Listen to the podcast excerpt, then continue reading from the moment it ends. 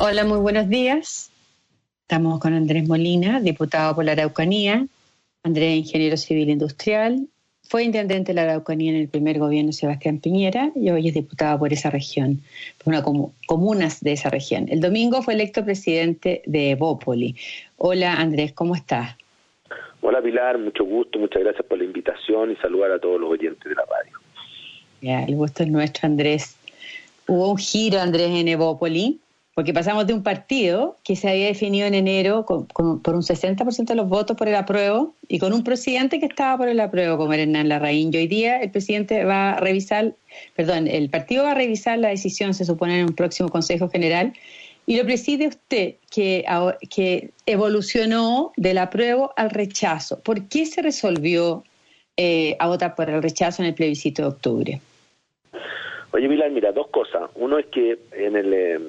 En el consejo que se hizo en enero, donde efectivamente el, partido votó ahí y hubo ahí un 60% que votó por el apruebo y un 40% que votó por el rechazo, tomó una postura pero dejó abierto un voto donde dijo efectivamente que se, se, iba a hacer un consejo que podía efectivamente también estudiarse eh, esta opción y por lo tanto dejó abierto eh, la posibilidad de cambio. Entre medio, yo en ese momento, eh, en enero, estaba por el, por el apruebo, y luego empezaron a pasar cosas, desde el tema de la PSU, donde eh, febrero fue un, mes también con mucha violencia, eh, y, la, y, la verdad es que eh, teniendo, diciendo un partido que nosotros incluso participamos de los diálogos de la propia Bachelet, en el, justamente para, la, para el cambio de la, de la Constitución, y en lo personal no le tengo temor, pero creo sinceramente de que hoy día no están dadas las condiciones, lo vimos incluso eh, en la propia votación del 10%, donde el senador ¿cierto?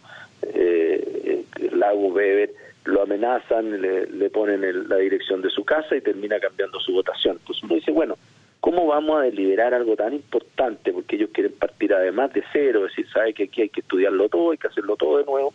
Y la realidad es Ahora, el partido no ha cambiado. el temor de ustedes es que la violencia se exprese como pasó en los días, el día anterior al, al voto, a la votación del retiro del 10%, tanto en la Cámara como en el Senado, que hubo mucha violencia y que esto, esto afecte el proceso constituyente cuando se discuta la constitución más que el plebiscito? Así es. Es decir, ahí hay un punto que para nosotros es relevante. Es decir, aquí tiene que haber un clima donde puedan aquellas personas elegidas, que muchas de ellas no van a tener experiencia tampoco en temas políticos. Eh, hay muchas personas que también quieren hoy día, hay interés en participar en esto legítimo y, sin duda, eh, si no hay un clima donde podamos tener tranquilidad para conversar, esa casa de todos, y mira, si aquí los que crean que se van a llevar la constitución para la casa están equivocados.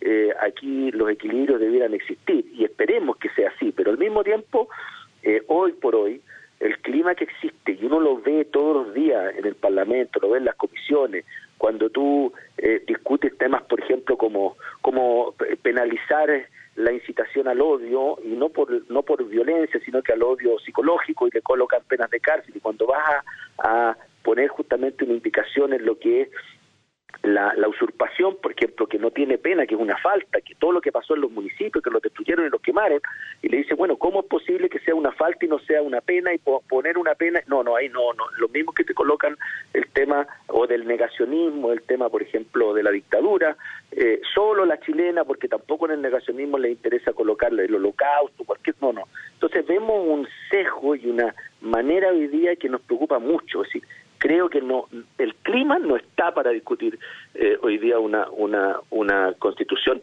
con tranquilidad eh, tomando en cuenta también todo lo que hoy día tenemos. Nosotros somos un país que sin duda ha progresado somos un ejemplo. Tenemos hoy día un desafío porque la gente en muchos casos siente que hay abuso en muchas cosas pero pero reconozcamos que, en estos últimos 30 años este país ha progresado como ninguno de nuestra Latinoamérica y como probablemente ninguno con los niveles de educación que tenemos nosotros, que todavía nos falta bastante, lo vemos incluso en los niveles, cuando uno mira el nivel de, estudios de las universidades chilenas, el posicionamiento que tienen en, respecto a, las universidades que están en el mundo y en, Latinoamérica, claramente somos un país que sí ha tenido hoy día eh, un progreso inmenso, hemos bajado la, pobreza extrema tremendamente, entonces creo que... Eh, eh, eso es lo que nos preocupa. Es rechazar para modificar, tampoco es para quedarse con la constitución tal como está, ¿o no? lógico, pero mira, si todo, todo yo creo que, y por eso es que este tema del plebiscito también es un tema que eh, yo no lo, no lo, no lo pondría, digamos, como, como el gran tema,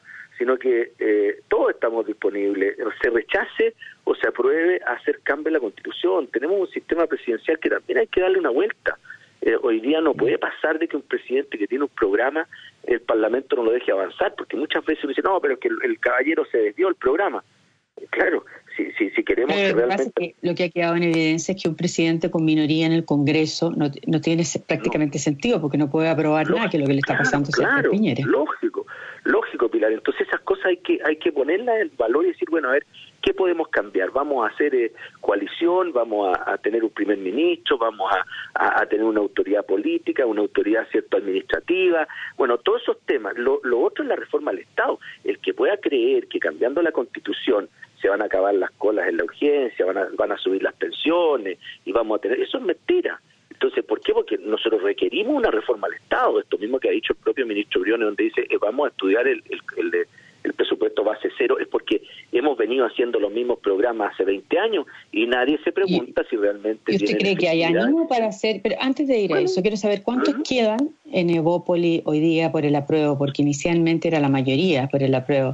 Y Luciano Cruzcoque, el diputado, estaba en contra. Pero Francisco se sumó y Sebastián Álvarez también se sumaron al, al rechazo, ¿no? ¿Quiénes quedan hoy día por el apruebo? Bueno, hoy día Hoy día, en lo que es diputado, porque Bópoli es bastante más que los diputados, quiero decirlo, pero Pablo K, Sebastián Keitel, eh, Felipe eh, Pablo están y, Pablo Cas están por el eh, por el por el apruebo. Y quiero decirte de que hoy por hoy el partido está en el apruebo mientras no se haga un consejo que se estaría haciendo este 29 el sábado 29 donde eh, se va justamente a tomar el voto que se dijo que votó la, en, la, el Consejo anterior y se va a dirimir ahí si se le da libertad también al partido institucionalmente o se mantiene la propuesta del apruebo y eso se va a votar con los nuevos consejeros que se votaron este, este fin de semana, donde hay consejeros eh, que están siendo elegidos de los consejeros regionales, eligen en cada región seis o siete consejeros nacionales que van a este consejo el, el sábado 29. Esa es la ¿Usted se va a sentir cómodo en, eh, presidiendo Bópoli si sigue Bópoli cuadrado con el, eh, con el apruebo? Y si se siente cómodo también con este gobierno que dice que tiene que haber neutralidad, que mientras hay partidarios de la UDI que dicen que este gobierno no debe ser neutral, tiene que fijar una posición respecto a algo tan, tan, tan importante como el plebiscito. No, yo creo que el gobierno tiene que fijar posición y lo fijó cuando hizo su programa de gobierno, qué cambio de la constitución quiere hacer. Eh, el plebiscito es un acuerdo que se hizo en un momento muy difícil del país, tenemos que honrarlo. Y, y los que quieran en alguna medida decir, mire, que bueno, que los arrinconaron, bueno, la realidad es que se firmó. Y, y, y, la política resolvió en alguna medida un problema gigantesco de violencia que teníamos en el país como el que tenemos hoy día hasta hace, hasta hasta ahora en nuestra región de Araucanía donde el Estado está de rodillas. Entonces entendamos que tenemos un problema y ojalá ese problema también lo podamos resolver en gran medida en la Constitución respecto a varias cosas. Tenemos una ley de policías que no avanza, una ley eh, cierto de armas, eh, una ley de inteligencia, una ley antiterrorista. Todo está sujeto ahí en el Parlamento sin avanzar un centímetro. Entonces eh, logramos. Y, y, qué tiene que ver eso con que el plebiscito está comprometido, Andrés, pero ¿qué, pasa con que el gobierno no tenga una posición frente a tener una nueva constitución a partir de una hoja en blanco y una eventualmente con una comisión, una asamblea constituyente? A ver, es que esos son los límites. El, la práctica, quiero dejar claro que el gobierno tiene eh, dentro de su estructura personas que están disponibles para votar por el apruebo y gente que está por el rechazo, ministros, y por lo tanto la postura del gobierno como gobierno a mí no me parece. Tiene el, el gobierno ha sido claro.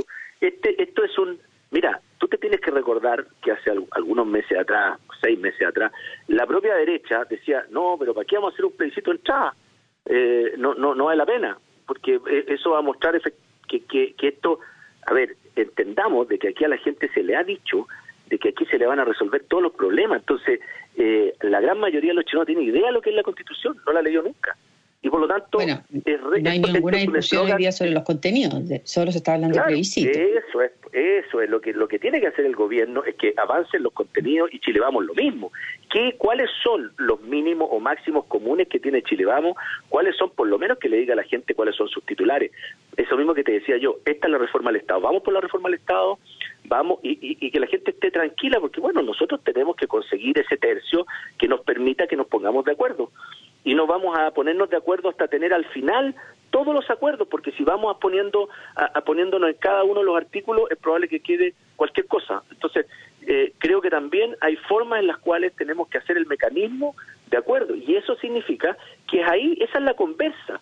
Yo creo que no hay que eh, no hay que centrarse en este proceso que es muy probable, insisto, como el eslogan ha sido tan bueno como el no más FP y la Constitución le resuelve todos sus problemas a usted, señora, la nueva Constitución, resulta que es muy probable que eh, aquí, como dicen las encuestas, gane la prueba.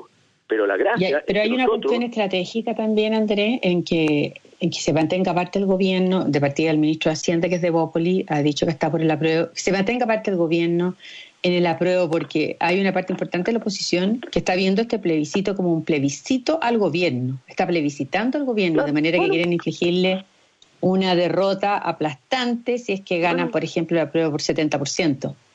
Claro, es que por eso que es muy importante que también la gente de centro derecha vote por el apruebo.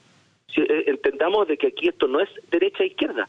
Aquí hay mucha gente de centro derecha que está muy de acuerdo con esto.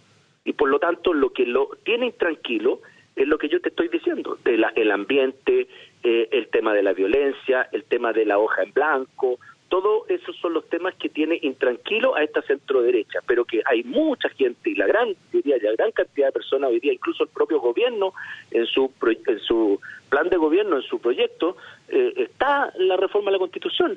Eh, Felipe Cas, como te digo, también cuando fue a la primaria tenía su eh, propuesta respecto al cambio de la Constitución. Es decir, creo de que es algo que sí estamos todos de acuerdo. El tema es ese, entonces tampoco lo transformemos, aquellos que quieren que toda la derecha esté en el rechazo, se equivocan, porque eso no es bueno. Y por eso que Bópoli, y por eso que Bópoli es muy bueno que esté ahí, porque lo que estamos demostrando es que nosotros no le tenemos temor, pero pero le tenemos le tenemos efectivamente hoy día eh, una suerte de un rechazo tremendo y una preocupación respecto al tema del ambiente que puede haber para deliberar esto con tranquilidad y no con presiones, como vimos el tema del 10%. ¿Mm? Estamos hablando con Andrés Molina, presidente de Bópoli. Antes tenemos que ir a una pequeña pausa. Ya volvemos con el diputado Andrés Molina y presidente de Bópoli. Andrés, ayer, la, antes, ayer ya me tupí, antes ayer la Cámara de Diputados despachó el proyecto de reforma constitucional que le da la atribución al plebiscito, al, eh, al, al CERVEL, para que dicte todos los protocolos necesarios para que haya un, un plebiscito seguro y, y, establece que en ningún caso las medidas sanitarias de carácter general podrán afectar la realización del plebiscito, porque el Ministerio de Salud también tiene que dictar un protocolo junto con el CERVEL. Todos están hablando hoy día entonces de un plebiscito seguro. ¿A usted le parece que es posible establecer el, al 10 de septiembre, que es el plazo máximo donde el CERVEL va a establecer condiciones de cómo se vota, el lápiz, no sé, las mascarillas, los guantes? ¿Es posible establecer el 10 de septiembre las condiciones de lo que va a ocurrir el 25 de octubre, incluido después de fiestas patrias? A ver, eh, uno se puede hacer esa pregunta perfectamente. Yo creo que lo que se está haciendo es lo que corresponde hacer. Yo creo que frente a una a una crisis mayor, que espero que no, yo creo que Chile se ha ido comportando a pesar de todos los agoreros que dijeron que aquí íbamos a tener millones, siete millones de enfermos y no sé cuántos millones, poco menos que fallecidos, pero no hay ninguno que reconozca nada. Entonces yo creo que lo que se está haciendo es lo correcto. Ahora, si tú me preguntas, Pilar, frente a una situación, eh, ¿cierto?, de, que esto pudiera desencadenar desde el 10 de septiembre hasta, sé, 15 de octubre, sin duda tenemos que eh, reaccionar frente a eso. También ha habido algunas voces hoy día un poquito más conscientes de que eh, si hubiera que llegar a algún acuerdo frente a un problema, eh, está la voluntad. Entonces, eh, yo creo que lo primero, y yo lo dije, y lo dijo, lo he dicho siempre, el tema sanitario es lo primero. Es decir, y también he dicho que Andrés, ¿por qué no dejó la Cámara y el Congreso? En, siempre las decisiones políticas parece que van despreciando la cuestión técnica. ¿Por qué los diputados no dejan la viabilidad del plebiscito si es una razón sanitaria? porque el resto está todo el mundo de acuerdo en que, en que se haga, eh, que fije las condiciones el, Consejo Asesor, por ejemplo, el, el, comité de expertos que tiene el gobierno en materia de pandemia, que está integrado por personas básicamente de oposición, pero son expertos. ¿Por qué trata la política de resolver cuestiones que en realidad son de materia sanitaria? A ver, yo creo que con un informe, creo, creo, creo, digamos que eh, se le quiere, te están haciendo un favor al final, eh, desde mi punto de vista, porque te estás echando tú, tú el problema encima. Es decir, aquí efectivamente, como dices tú, la política se lo se lo asigna y, y frente a un problema sanitario, no tengo la no tengo la menor duda que ese comité eh, va a tener que emitir algún juicio y, eso va a hacer que tengamos que nuevamente a través del Congreso hacer alguna algún cambio que permita eh, eh, pasar, digamos, y no y no hacer el plebiscito en el peor de los casos. Pero pero tampoco se le quiso dejar la responsabilidad a ellos. Yo, mira, yo lo, que nos pasa hoy día en el, en el, Parlamento es que muchas veces todas estas indicaciones que uno ya está bien cabreado, porque todas las indicaciones que uno pueda poner terminan votándose en contra. Y, viene un cansancio tremendo porque tú tratas de corregir las cosas y sencillamente no hay forma. Eh, y, como te lo decía recién, puedes tener pena de cárcel para una persona que insulta a otro, pero cuando se toma tu casa o se toma una institución pública, no, a ese señor hay que mandarlo a la casa con una falta y no hay caso y puedes tú hacerles ver toda la lógica de lo que significa eso, el daño al país, y les da lo mismo. Entonces, estamos frente a personas que están pensando de esa manera y estamos en una lucha todos los días en las comisiones donde no tenemos mayoría y donde vamos votando y es votar 6-7, 6-7 y vamos perdiendo 6-7 en una y en la otra. Entonces cuando uno dice que el Parlamento y la mayoría es lo más importante, bueno, es parte de lo que nos tiene que hacer ver qué cambios podemos hacer realmente para que los gobiernos que comprometen a un país y salen con el 55% de, de aprobación puedan realmente ejecutar lo que se comprometieron con su gente, porque hoy día no se puede.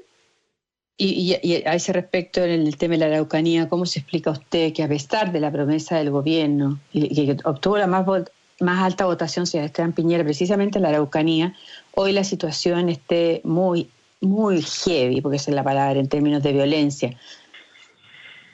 Tremendo. Yo, la verdad es que duele mucho. Hay un incumplimiento del gobierno en el sentido de avanzar en lo que son los compromisos legislativos hay un incumplimiento también del Estado, y aquí son todos, el Poder Legislativo, el Poder cierto judicial eh, y, el Ejecutivo respecto a la situación, porque hoy día eh, vemos al Estado lo teníamos de rodillas eh, y, sencillamente, claro, podemos decir que... ¿Lo teníamos o lo tienen de rodillas hoy día? lo tienen, no sabemos aquí qué es lo que va a pasar después de todo este tema, que, que es cierto que hubo este acuerdo que algunos eh, están de acuerdo, no están de acuerdo. La negociación del gobierno con Celestino Córdoba que le va a permitir cumplir la pena por el asesinato de Luxinger en un sistema semi-cerrado, o sea, semi-abierto podría decirse. Mira, aquí hay un tema que eh, es la base del problema. Aquí se firmó un convenio, un convenio internacional, se firmó el año 2008, aquellos que lo firmaron no hicieron las leyes nacionales porque eso es una mala costumbre, se firman estos convenios internacionales y no se baja realmente la ley que es la que podría especificar muy bien y no tener un calcetín que lo estiran y que prácticamente hoy día personas que tienen ni siquiera apellido mapuche, que están hoy día en Angol, que han robado, digamos, una caja de compensación de los Andes, dicen sentir, ¿cierto?, eh, que son parte de eh, el pueblo mapuche y entonces se acogen al convenio 169 y mañana los tenemos en un seto, en un, en un centro de, de, reclusión y trabajo. Eh, entonces yo creo que aquí, ahora que se va a renovar esto, eh, o que se va a votar la renovación de esto, creo que es muy importante que tengamos bien claro qué es lo que estamos aprobando, porque yo creo que aquí eh, esto hace rato. A mí me pasó, yo yo tuve que también retirar querellas antiterroristas, pero eran imputados, no eran condenados, la diferencia no era menor. Es decir, ahí teníamos personas que llevan mucho tiempo en la cárcel por justamente la ley antiterrorista que permite tener una prisión preventiva muy larga, que es una de las cosas que se quiere corregir y que no se entiende que lo que se está haciendo en el Parlamento hoy día, que también lo tienen sujeto la comisión ahí, es justamente poder lograr que eso se disminuya eh, eh, y que tengamos los estándares que tienen los países, en los países, digamos, en muchas partes. Ya, pero dicho eso, eh, sin duda creo que el problema está ahí, la base del problema está ahí. Eh, o sea, la ley, el, el, convenio 669 obligaba a esta negociación que se hizo con Celestino Córdoba. No, no es que obligaba, es que dice dice claramente, habla justamente de los temas, los temas de reclusión y, y habla que deben hacer el dice que debe, habla, ah, ese convenio habla de preferente. Sí, bueno, pero pero por eso mismo, preferente. Entonces estamos frente a un tema que tú puedes que tú puedes tener interpretación. El gobierno no se ha saltado aquí eh, la justicia ni mucho menos. Entonces quiero dejarlo claro, está ahí y, y, tú lo puedes hablar. Yo en lo personal también lo he hablado con la familia, con, en este caso con Jorge Luxinger, eh, directamente. Si a mí este tema a mí me preocupa, yo yo viví la muerte del matrimonio Luxinger Maca. Yo lo busqué con el propio Jorge esa noche. A mí esto me duele, es de las cosas que me marcó como intendente. Pero entiendo perfectamente en el momento que se está viviendo y tampoco puedo salir a pegarle al gobierno porque efectivamente eh, aquí hay un convenio. Yo quiero ver cuando lo votemos. Yo hace un año y medio, dos años dije yo no voy a renovar el convenio porque el convenio 169 desde mi punto de vista lo que ha hecho es demorar el progreso eh, claramente cuando tenemos que entrar a consultar cosas que son evidentes, cuando podemos tener una organización, podemos hacer que muchas cosas buenas del convenio, hacer las leyes y no tener que firmar, porque muchos países hoy día no firman este convenio, que al final es tan interpretable, poco claro y que hace al final un daño. Eh, creo sinceramente que ahí está el grave problema. O sea, eh, según usted, André, el, el, convenio 169 obliga a tener cárceles con sistemas alternativos para las personas mapuches condenadas aún por crímenes como el del matrimonio Luxemburgo. Hay que leerse los artículos, el, 6, el, el 6, el 7, el 8 y el 9. No es que no, no obliga, pero mandata y en definitiva eh, deja abierto ese espacio. Y cuando entonces... Dice eh, que hay que buscar sistemas preferentemente no de reclusión, pero, pero no obliga. Pero es que, es que a ver pero firmamos eso. ¿Por qué firmamos eso? ¿Por qué le vamos a dar nosotros como país una diferencia a un ciudadano? Lo que estamos haciendo ahí, el fondo del tema, la interpretación es la que yo quiero llevar y que se quede, quede claro. ¿Quién realmente puede acogerse al convenio 169? Una persona que no ha vivido en comunidad, que no habla el mapuzungún, que entiende perfectamente la lengua, que se ha relacionado con el Estado probablemente en muchas cosas. Entonces vamos definiendo a personas que, claro, que viven en una comunidad, que no entienden a veces la lengua chilena, mira lo que te digo, no lo entienden y les cuesta mucho entender lo que le están hablando. Esas personas, lógicamente, que lo que busca este convenio es ponerlos a la altura de cualquier chileno. Pero aquí nadie lo interpreta, entonces lo estiran y lo interpretan como quieren. Y eso hace que este gobierno, como el gobierno anterior, y además vendieron el convenio 169, lo salieron a vender igual que el NOMA FP, igual que la nueva constitución, como que era la solución para los pueblos originarios. Ya, eh, y, un, sí, un no. Rodolfo fue un desatino que Carabineros propusiera ponerle el nombre del general Stang a la Academia de Ciencias Policiales, o, como dice una parte del oficialismo de la izquierda, impone sus puntos de vista porque se trata de un senador UDI electo democráticamente por los lagos. A ver, yo creo que no fue muy inteligente el nombramiento, pero también quiero decir de que eh, no podemos estar año tras año en este tipo de cosas. Creo en lo personal de que eh, la institución tiene ciertas libertades. Esta es una persona que, de acuerdo a la institución, si se lo están nombrando, habría que tener alguna conversación. No me gusta, no, creo que en este momento no ayuda, pero, pero también a mí me gustaría cierta autonomía para la institución de que pueda tener, eh, cierto, la libertad eh, y, eso sea un, un ámbito donde ojalá tenga participación la institución y no lo haga solamente una persona. Tengo la impresión que aquí eh, hubo cierta, cierto tema donde se nombró sin mayor consulta la institución. Entonces, creo que no, no, no, no, ayudó esto, esto, pero tampoco me gusta que aparezca y que se sienta de que eh, aquí la izquierda, eh, cada cosa, que, es decir, aquí nombremos al que nombremos, para ellos esto es, tremendo. Pero eh, quiero reconocer de que sí, él, participó, ese fue un, para mí yo no me no quito, digamos, que fue una dictadura donde se violaron los derechos humanos, para mí eso es claro, y por lo tanto había que tener los cuidados necesarios. Y, no se tuvieron los cuidados necesarios, y distinto hubiera sido que la institución completa, Carabineros, quizás hubiese dirimido esto, y hubiese puesto el nombre, eh, este mismo nombre quizás, pero, pero a través de un trabajo mucho más participativo de la institución. Diputado Andrés Molina, nos tenemos que ir. Muchas gracias por la entrevista. Gracias, y que estés muy bien, Andrés. Andrés Molina, presidente de Evópoli y diputado. Nos, nos vamos y ustedes que tengan un buen fin de semana. Igual usted, Andrés. Hasta luego.